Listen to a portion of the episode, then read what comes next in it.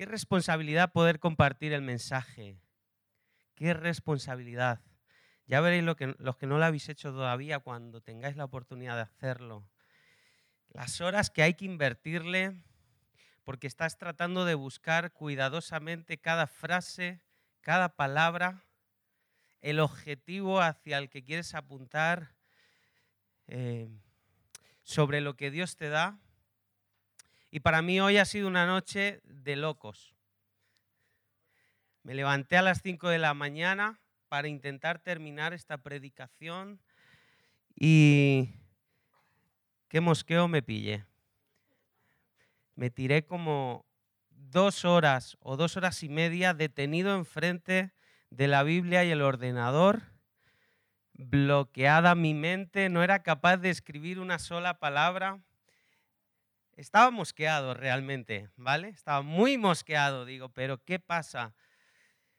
Así que a veces el mejor arma es orar, es pelear y decir, en el nombre de Jesús, algo viene de parte de Dios, porque cuando hay resistencia y hay oposición, yo creo que es que Dios quiere hablar de una manera increíble a su iglesia.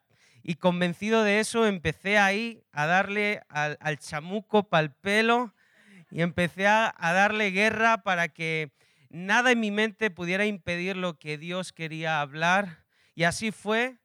Eh, cosas que a veces no pasan, no siempre pasa, pero hoy fue así.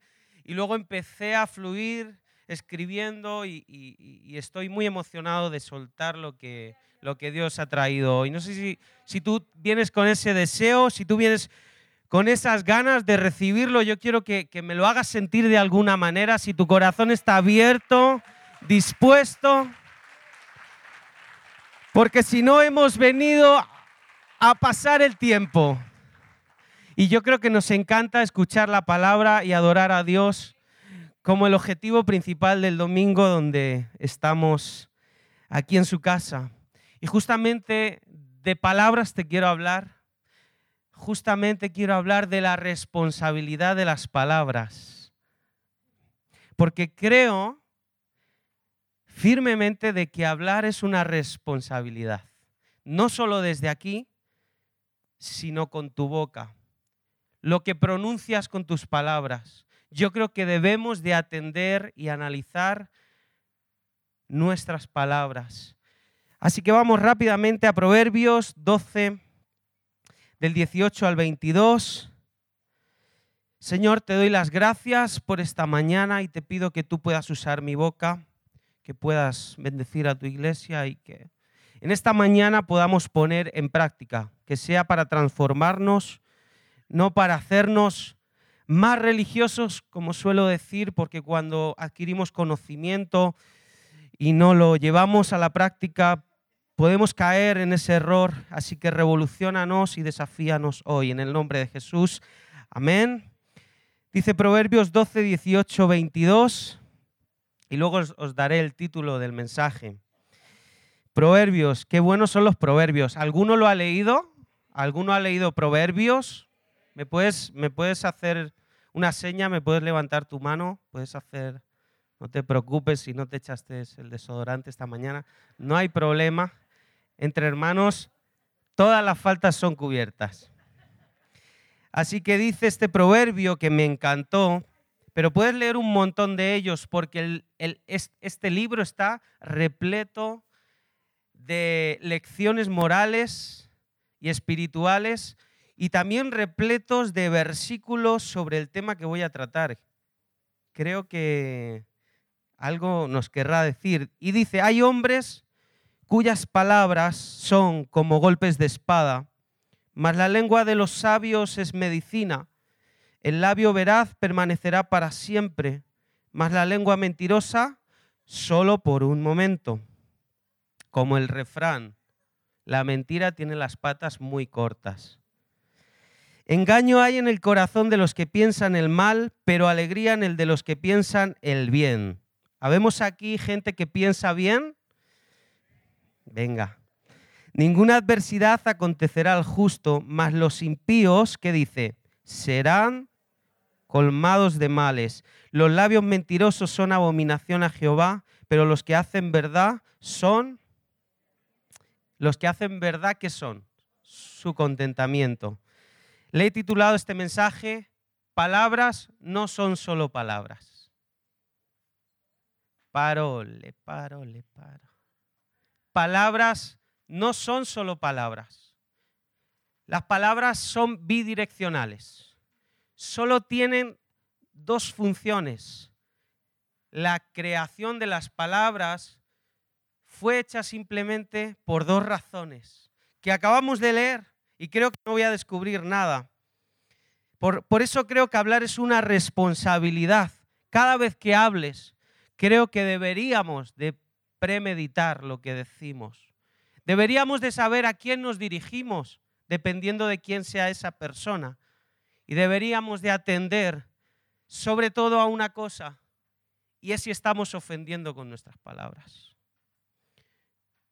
Porque en ello está la vida y la muerte, dice Santiago en el capítulo 3. En nuestra, en nuestra lengua está el poder de la vida y la muerte. Tenemos el arma más letal aquí. Algunos tienen el arma más largo y otros más corto, pero todos tenemos el arma. Y me río yo de, de, que hay leyes que encarcelan cosas o, o sentencian eh, actitudes que creo, esto es una opinión personal, que a veces no es tan significante como el daño que causamos con esta lengua. Hay heridas que con palabras pueden dejar mucha más mella que incluso una agresión física. No sé si tú tienes alguna herida de tu pasado, de tu niñez, de tu juventud, te ofendieron con palabras. Esto es un arma y debemos usarla con responsabilidad, porque palabras no son solo palabras palabras. Porque nuestras palabras pueden herir o pueden sanar. Son las dos únicas direcciones para mí que considero que tienen. O tú las utilizas para bendecir, para dar vida, para alentar, para generar posibilidades, para levantar la fe, o las puedes utilizar para causar heridas en la gente. Dice el versículo 18, hay hombres cuyas palabras son como golpes de espada. Hay palabras que son como si te penetraran una espada en el corazón a veces. ¿Sí o no? Sí, ¿verdad?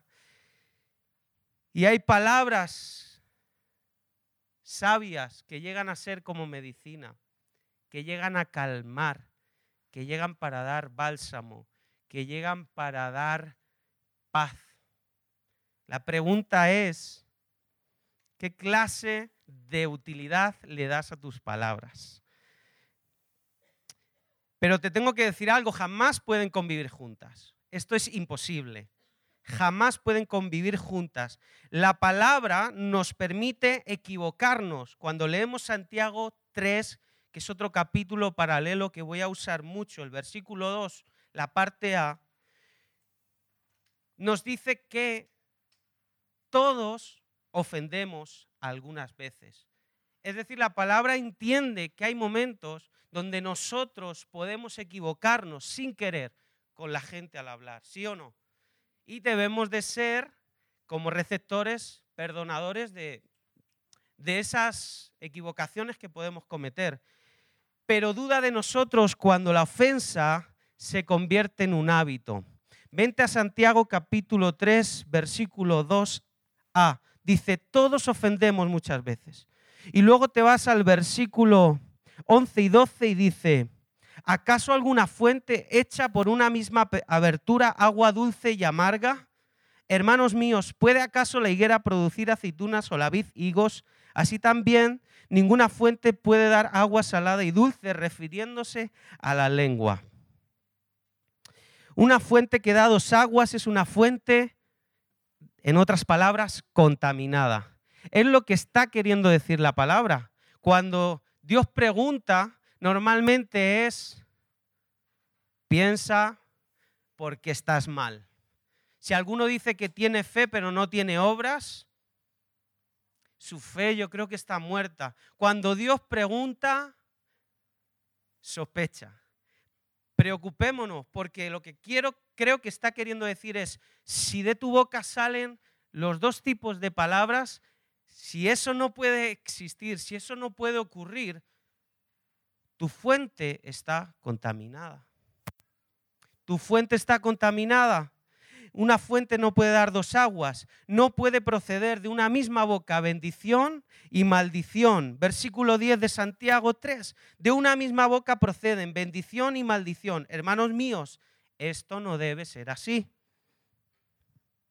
Ahora, ¿quién, quiere ser medicina, agua dulce, hablar verdad, una boca de bendición? A ver, ¿quién quiere serlo? ¿Quién de aquí quiere ser esa boca que bendiga, que dé vida, que sea medicina, que transforme, que aliente, que ayude? ¿Hay alguien? Venga. Pues no te enfoques en rectificar tus palabras. Si tú estás pensando ahora, creo que me estoy equivocando y creo que estoy hablando mal. Creo que estoy hiriendo con mis palabras. Y lamentablemente muchas veces herimos a las personas más cercanas a nosotros.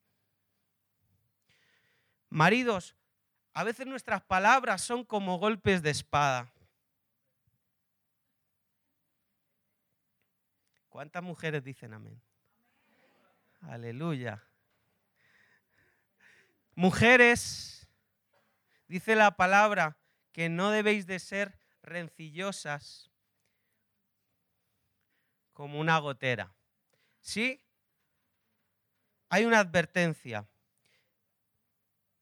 Por eso debemos de enfocarnos. ¿Qué queremos ser? ¿Medicina o espada? ¿Qué quieres ser en tu entorno? ¿Qué quieres ser en tu hogar? ¿Qué quieres ser en tu trabajo? ¿Qué quieres ser en el ministerio? ¿Qué quieres ser en la iglesia? Si crees que estás errando y si crees que puedes todavía hablar con más verdad, entonces puedes rectificar, puedes recuperar el favor de Dios, porque dice la Biblia en el proverbio que hemos leído, abominación es aquel que es mentiroso, aquel que no habla verdad. Ahora, si tú te estás dando cuenta o si conoces a alguien, algún amigo, recomiéndale que si quiere cambiar su actitud al hablar, que no trate de hablar otras palabras, que no trate de cambiar las palabras, porque el secreto no se encuentra en intentar hablar mejor, no se encuentra, no se encuentra en intentar hablar bien, sino en corregir nuestra manera de pensar. No te enfoques en tratar de rectificar tus palabras. El secreto está en intentar corregir tu manera de pensar, porque cuando cambias tu manera de pensar, cambias tu manera de hablar.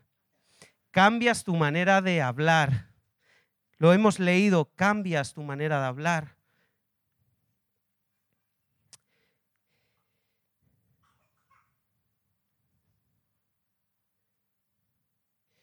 Engaño hay en el corazón de los que piensan el mal pero alegría en el, de, en el de los que piensan el bien. Está el secreto, lo hemos leído en Proverbios. Te cambia hasta el carácter cuando empiezas a hablar bien. Alegría hay en el que habla la verdad. Te cambia hasta el rostro. Nos volvemos hasta agradables. De verdad, no, no, no, no he conocido, y esta, esta observación la, la hacía allí en casa y decía, pues creo que es, hay mucha verdad en esto, porque no he conocido a alguien que realmente, hablando mal, transmita alegría. Creo que no lo hay. Normalmente transmiten paz a aquellas personas prudentes, precavidas, que meditan en lo que hablan. No existe esa persona que transmite paz y al mismo tiempo crítica. No la hay. Es muy raro porque Él guardará en completa paz aquel cuyo pensamiento en Dios persevera. Precisamente eso es lo que necesitamos, guardar para guardarnos de los malos pensamientos, proteger nuestra mente si queremos hablar vida, proteger nuestra mente. ¿A qué nos exponemos? Porque aquello a lo que nos exponemos es en lo que nos convertimos. Aquello que nos influencia es lo que terminamos haciendo. Aquello que vemos, aquello que escuchamos. La música secular se puede escuchar. Esta es la respuesta del millón. Para mí sí, pero revisa el mensaje. Revisa el mensaje. Porque igual que nos preguntamos por la música, nos podríamos preguntar por las películas. Porque todo arte expresa creencia, ya sea implícita o explícita. Todo arte, la pintura, la música, todo lo que a lo que te expones expresa un mensaje. Ese autor cuando estaba elaborando esa pieza de arte, estaba pensando en transmitirte un mensaje. Por eso deberíamos de analizar a qué exponemos nuestros pensamientos si tú quieres hablar vida, si tú quieres hablar según hablaba Jesús. Si no, no te preocupes. Haz lo que quieras, ¿sí? No pasa nada. En algún momento el Espíritu Santo te va a tocar y, y vas a hablar en lenguas. Es lo único que vas a hablar. Pero si aquí hay deseo de hacer la voluntad de Dios, si aquí hay deseo de ser influencia para otros, deberíamos de revisar cómo hablamos y de hacia quién nos exponemos, no solo elementos, sino personas. Porque Proverbios está lleno de advertencias sobre el mentiroso. Los labios del mentiroso son abominación a Jehová. Ojo de quién nos rodeamos. Ojo con quién intercambiamos conversaciones. Recuerda, debes de proteger tu pensamiento y perseverar en Dios para que tu boca hable verdad. Si te juntas con un mentiroso, te volverás un mentiroso. En lo único que no te vas a convertir es que si eres ecuatoriano y te juntas con colombiano, vas a seguir siendo ecuatoriano. ¿Vale? Eso no va a cambiar. Pero todo lo demás puede cambiar. Si te juntas con un chismoso, me encanta cómo lo describe aquí este proverbio 26-20. Es que es graciosísimo. Dice, si leña se apaga el fuego y donde no hay chismoso cesa la contienda. El chismoso es como la leña al fuego. ¿Te imaginas? Cada vez que tú estás hablando mal de alguien, le estás echando leña al fuego. Que si después lo usamos para hacer una barbacoa, no está mal. Pero si no, no. Protégete del mentiroso, del chismoso, del quejicoso. Dice el salmista David 77.3, me quejaba y desmayaba mi espíritu. Pero ¿cómo no va a desmayar, chiquillo? Si es que la queja agota, la queja aburre. Trabajar con alguien que se queja es agotador. Que levante la mano los que se quejan. Pillados. Protégete del que se queja. protégete del reggaetonero machista jóvenes, del que habla barbaridades. Hay buenos reggaetoneros. No caigáis tan bajo. Vamos a protegernos de eso. Y para eso no tengo versículo, ¿vale? Sobre el reggaetonero machista. Pero me apetecía decirlo porque me caen mal por el mensaje. Y no generalizo, pero los que hablan barbaridades, como dice Redimidos, que se baje 100. Que se baje 100 el mensaje por si me ven por televisión. El inventor, dice el Proverbio 25, 18, martillo y cuchillo y saeta aguda es el hombre que habla contra su prójimo falso testimonio. Yo le llamo el inventor. Tiene una creatividad para imaginarse historias de los demás, para crear e interpretar sin antes hablar y aclarar las cosas, que al final terminamos todos asombrados diciendo, pero bueno, ¿es posible esto? Y todos pensando mal de esa persona. Y a lo mejor esa pobre persona que no ha hecho nada, estamos aquí dando falso testimonio de él. Cuidado de los inventores, porque ninguno de los mencionados en esta lista es bien recibido, al menos en mi círculo de confianza. Quien venga a criticarme de alguien, quien venga a quejarse de algo, quien venga a murmurar sobre alguien. Solo tengo una palabra. En mis oídos no eches basura. Y en la iglesia tampoco es bien recibido. Amamos a las personas y las personas tienen que cambiar y las personas tienen que ser transformadas y todo tiene su tiempo, pero alguien que permanece porque eso es lo que decía Santiago. Todos ofendemos algunas veces, pero los que no quieren cambiar, los que siguen con esa conducta siendo advertidos, mi pregunta es, ¿son fuente dulce? Yo creo que se tienen que arrepentir, pero bien. Yo creo que tienen que tener hasta cucos y todo.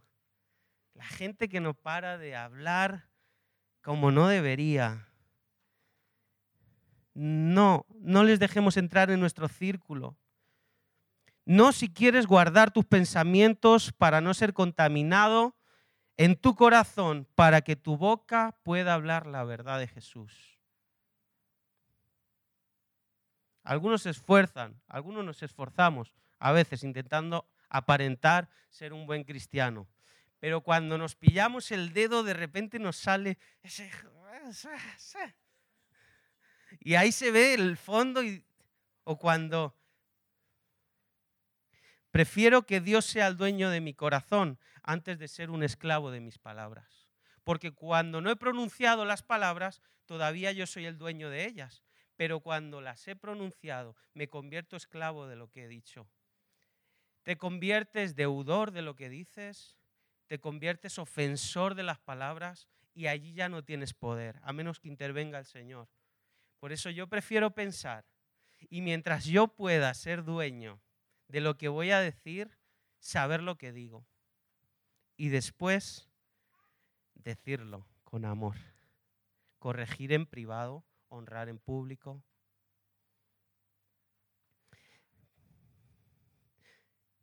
Porque tú, y con esto estoy terminando, has sido llamado a traer sanidad por medio de tus palabras. Lo declaro otra vez sobre ti. Tú has sido llamado para dar la palabra, llevar la palabra que trae sanidad a las personas. Tú no eres espada, tú eres medicina, tú eres el agua que calma la sed del necesitado. Allí detrás vosotros sois medicina, vosotros sois ese calmante, esa respuesta a la necesidad de las personas, esa paz, esa tregua en medio de la discusión, en medio del combate, en medio de tu matrimonio, porque dos no discuten si uno no quiere. Dile a tu vecino, no eres espada, y ponle un nombre de medicamento el que tú quieras. A mí me gusta el Spidifen. A mí me encanta el Spidifen.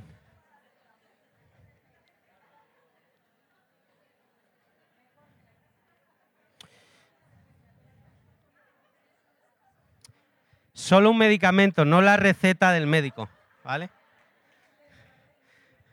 Nuestras palabras pueden herir o pueden sanar, pero nosotros hemos sido llamados a traer sanidad por medio de nuestras palabras. Eso te dice el Señor, tú has sido llamado a traer sanidad. No sé si alguien lo cree, si alguien lo recibe. Mira, si por algo me gusta esta iglesia, entre otras cosas, es porque es pentecostal. Y a mí me gusta responderle a la palabra, al Espíritu Santo, cuando me habla, cuando me golpea, cuando me exhorta, aunque no me guste, sé que es bueno, y hay que reaccionar a la palabra. Hay que decir amén, hay que decir predica, hay que decir fuego, hay que levantarse, hay que aplaudir, lo que haga falta. Si Dios está tocando tu corazón, si el Espíritu Santo te está revolucionando, no te quedes quieto, no te quedes quieto. Porque está despertando a la iglesia para hacer vida. Los labios son, son abominación a Jehová, pero los que hacen verdad son su contentamiento. Cada vez que utilizas mal tu palabra, está siendo abominación para Jehová. Palabra fuerte, palabra fea, abominación, palabra que suena mal, pero lo dice. Pero los que hacen verdad le alegran, reciben su favor. Porque el que sabe quién es no tiene miedo a humillarse. No tiene que discutir. Porque si puedes elegir entre llevar la razón y ser amable, decide ser amable. Porque no tienes nada que demostrar. Hay uno que te conoce hay uno que te conoce y sabe que tú te estás callando porque de tu boca no salen palabras de muerte, salen palabras de vida. Y ese es su contentamiento, porque Él nos ha prometido, porque es que, es que además, además de enseñarnos, además de dirigirnos, además de decirnos lo que necesitamos, además nos dice que si lo hacemos hay una promesa. Versículo 21, ninguna adversidad acontecerá al justo, mas los impíos serán colmados de males. Ninguna adversidad, no que no vayas a tener problemas, no que no vayas a tener circunstancias adversas ni tormentas porque las tienes y estás aquí y tienes al Señor en tu corazón.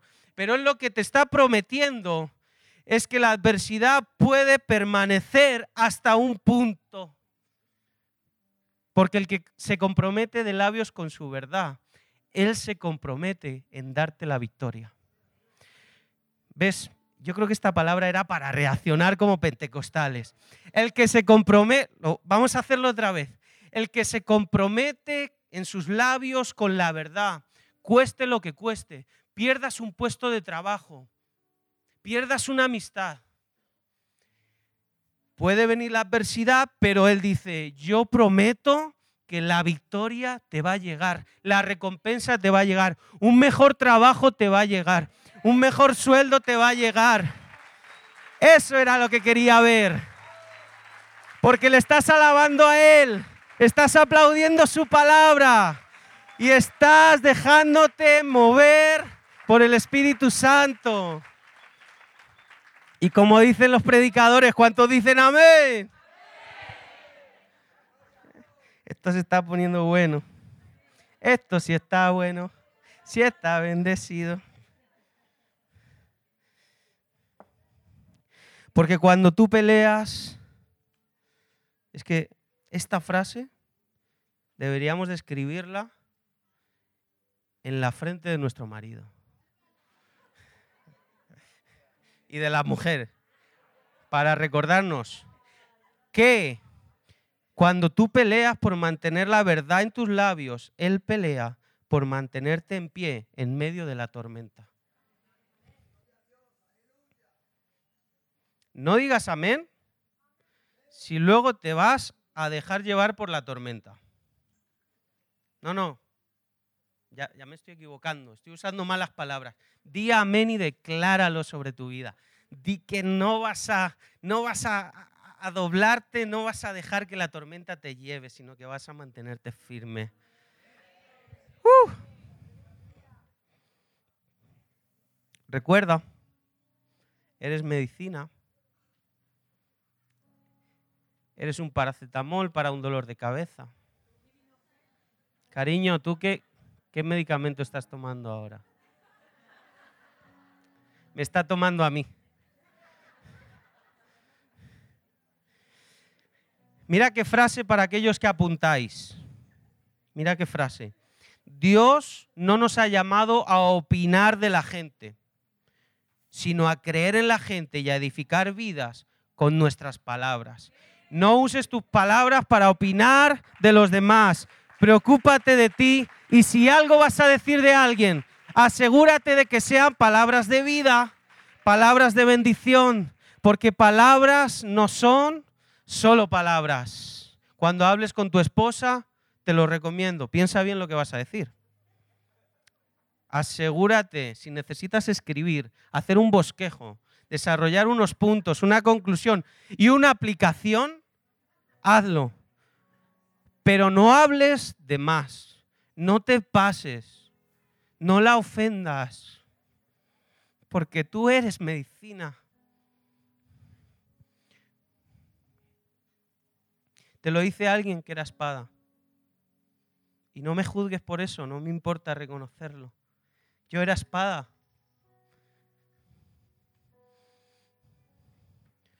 Pero desde que decidí ser medicina, mi matrimonio, mi matrimonio cada vez, Dios lo está usando con más fuerza. Y el tuyo también. No dejes de creer, yo estuve a punto de tirar la toalla, pero hubo algo que determinamos no decir y es, me quiero divorciar. Porque palabras no son palabras. Hombres, lo que tú declaras en tu hogar no es cualquier cosa. Lo que tú digas a tus hijos que son, estás construyendo su futuro. Si tú le dices que no vale, que no sirve, que es tonto, que es que no estudias, que es que no aprendes, no te estás enfocando en usar bien tus palabras.